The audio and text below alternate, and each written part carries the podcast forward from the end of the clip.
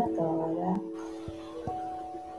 it's, it's my podcast. My favorite place is Valentine's Garden Square. There I can play skate, run, eat, drink coconut water, and see the sunset.